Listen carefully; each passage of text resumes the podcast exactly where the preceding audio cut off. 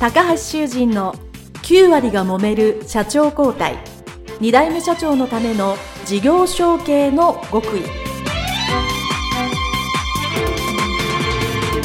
この番組は2代目社長専門経営コンサルタント高橋修人が経営に悩んでいる2代目社長やこれから社長になる後継者に向けて経営力を伸ばし会社を引っ張れるリーダーシップを身につけるための番組です。これまで数百社をコンサルティングした実績から2代目社長ならではの悩みを知りその解決のための独自理論によって2代目社長もまた従業員も幸せに仕事ができることを目指した内容です。皆さんこんにちは。えー、事業承継コンサルタントの高橋修人です。本日は株式会社サント小林代表取締役小林勝社長をお迎えしてのインタビュー後半でございます。えー、小林社長どうぞよろしくお願いします。よろしくお願いします。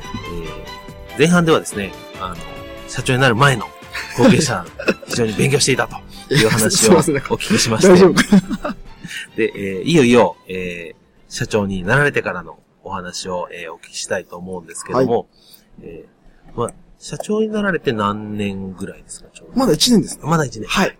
じゃあ1年、この1年をまあ振り返ってで、はい。構わないんですけど、はい。まあ社長になる前となる後ですね。はい。まあ、あ、これなんか想像してたのと違ったっていうことは皆さんあるんですけど、はい。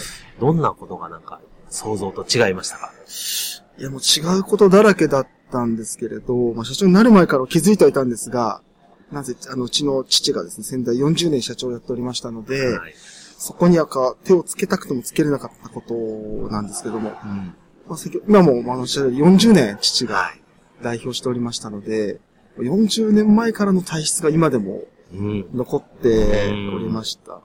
非常にわかりやすいところで言うと、例えば、あの、社員さんの年齢層とかも、みんな父に近いという、5、60代の方ばっかりだったんですよ、僕が戻った時は。なので、あの、父のやり方がちょ、ちょうどいいというか、まあ、慣れ、慣れ親しんでて、そのままでいいじゃんっていうのは、ザ・アナログ会社みたいな。なるほど。はい。パソコンも一人一台なんか全然いらないっていうような。いらないいらないんじゃなくていらない。はい。そうなんですよ。一台あればいいだろうぐらいな。一台あればいいだろう。結果二台しかなくて僕が会社戻った時、大丈夫かなみたいな。それは少ないですね。はい。15人の会社で2台。はい。それは少ない。今やって6台まで増えまして。まだ一人一台じゃないです。ない。なんせもったいないって言うんで。あ、はい。まあね、確かに。未だにあの、ジムの女性が今4人もいるんですけど、はい。僕の中で15人の会社で、事務方女性4人ですごい多いなと思ってるんですが、うんうんうん、まだまだその事務員さんに記帳させることが多くて。記帳は？記帳業務です。あ、すみません。銀銀行じゃなくて各方の。各方のはい。あの、売り、売りかけとか書いてあるの記帳業務です。びっちりこう書いてもらったりして、最近やっと半分ぐらいまで減らしたんですけれど、全部パソコンでそもそもあの、伝票とかも作ってますんで、入ってるんですよ、そもそも。パソコンの中に。毎日伝票作ってますから。仕入れも売りも。なのに、それをうちの父が見れないがために、わざわざ専属の事務員さんが、朝9時から夕方5時まで記帳してるっていう、この、その経費の無駄は無駄じゃないのかみたいな。なるほど。のとかもう、もうこれ本当に、あの、僕からするとそれこそ無駄だろ、みたいな。わざわざ手でね、書き出してるんですね。はい、そうなんです。パソコンの中にあるのに。そうなんです、そうなんです。ああ、それは大変だ。そうなんですよ。その辺から始まり、まあ、あの、裏紙をどこまで使い切るかっていうような、コピー用紙の裏紙どこまで使い切るかっていう、こう。まあでもそれももう本当に。小さいことですけど、結構、揉めるって言かないんですけど、人によって食い違いがありますよね。はい。うち、うちでもそうですね。僕はあんまり、裏紙使いますけど、書い、なんか書いたらすぐ捨てちゃうんで。そうですよね。もう余白バンバン残ってしちゃいますけど。はい。結構最後まで書いちゃう人いますね。はい、はい。うちの父はそうですね。そこの辺も全部使い切りますし。あとは、最近やっとなくせたんですけど、必ず月末月賞とかの振り込み業務とかも、銀行に行って、事務員が銀行に振り込んできて、2時間ぐらいして帰ってくるんですよ。うん。もう、パソコンですぐ振り込みなんかできるじゃんと思うんですけど、なんかそれもなんかこうやってないし難しそうだしみたいな。振込料がもったいないとかですね。振込手数料。手数料問題は本当うちの父すごいあのうるさくてですね。そ それがまあ、お客さんが今500件ぐらいあるんで、うんそこに対してまあ5、600円の経費をかけるのは何ぞやみたいな。そこであの、まあ25万から30万ぐらい経費がかかるような、うんうん。言ってることはわかるんですけど、そのためにそれこそまた事務員さん2、3時間銀行行かせて、その間事務員さんの手を止めさせっていうのを考えるとそれはどうなのかなっていううん。のもありますしね。もう本当その、言い出したらこれ、なんか会長の愚痴みたいになりそうでちょっと怖い、いい 怖いんですけど、そうですね。はい。で、えー一応、まあ、この1年やられて、で、まあ、ここは改善できたかなっていうのは、どんなところが、まあ、小さなことで結構ですけど。そうですね。まあ、今言うとその振込業務とか、基調業務とかも、改善したんですね。振り込み、はい、やっとできまして、あとその、売りかけとか買いかけの基調の業務も今半分ぐらいまではなくせてきましうんてよ、かったですね。はい。あとは、まあ父が、まあ、先代の会長をやってた仕事が10ぐらいあったとしたら、やってまあ、先代の仕事を5ぐらいまで落とせたんで、うん。あ、だいぶ目、ね目が離れるようになったというかそうなんですね。少しずつ話していかないと、本当すべてがこう、今まで全部自分でうんうんうん。営業部長も、経理部長も、人事部長も、代表取締役も父みたいな感じだったんで、もうそれじゃあ、あの、会社が発展していかないからやめてくれっていうようなことを、うんうんうんコンコンとこっちから話しながら、ああ素晴らしいですね。少しずつ、とはいえ、戻ってきて5、6年の前が偉そうなこと言うなみたいな、この親子の良くない感情論みたいなところもあったりはい、して、だからまあ時間かかりましたけど、うん。やっとじ僕を代表にして、うん。父もこう周りにこう言うようになって、もう代表変わった代表変わったってうんうん。それまでも父の中でこう、あえてそういうふうに言っていかないと、踏ん切りがつかないというか、うんうん。一種けじめみたいなところだとは思うんですけれどね。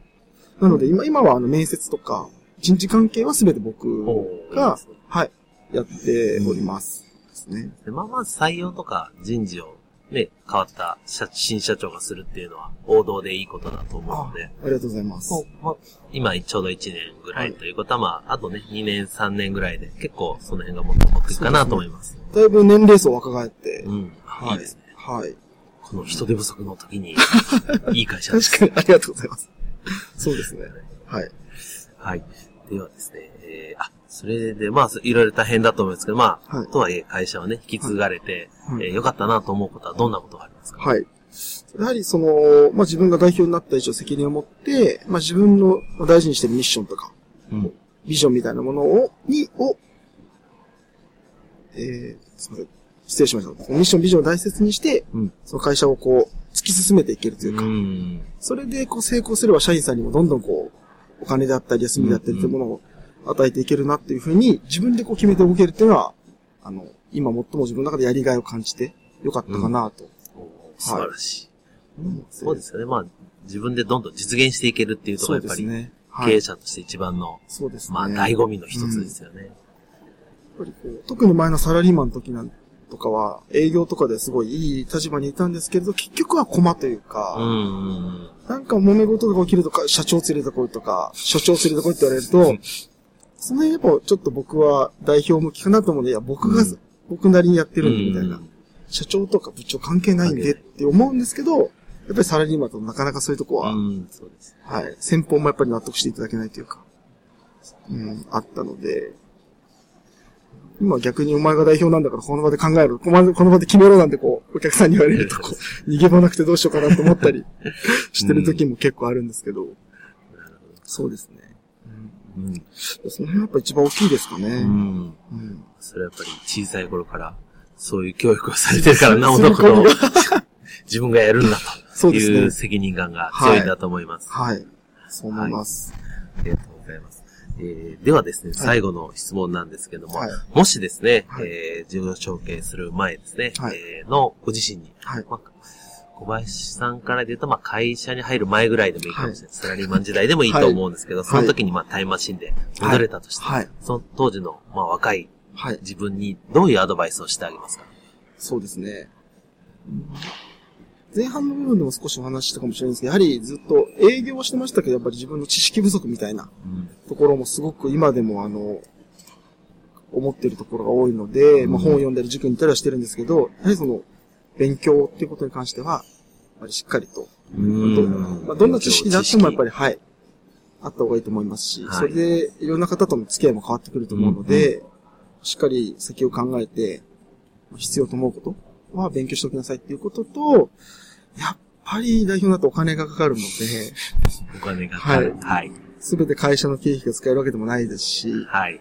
まあ、付き合いとかも結構増えたりとかうん、すると何かとお金がかかりまして、まだ、プラスまあ家庭の方でも子供が小さかったりするので、うんなおさら余計も、余計にお金もかかるじゃないですか。はい。だからその、思ってる3倍ぐらい金がかかってるんで、しっかり、もっとしっかり貯金しとけよと貯金するはい。いいと思います。むやみやたらにそのタクシーなんか乗ってんじゃないっていう、サラリーマン時代で僕に言ってあげたいですね。あの、なるほどはい。すごくそれは思ってます。はい。はい。なるほど。貯金する大切だと思います。はい。はい。えー、それでは、えー、ね、あの、楽しいお話ありがとうごありがとうございます。ざいました。えー、前後半通じて、あの、インタビューさせていただきました、えー、株式会社サント小林代表取締役、小林勝社長でいらっしゃいます。えー、どうもありがとうございましたありがとう。ございました。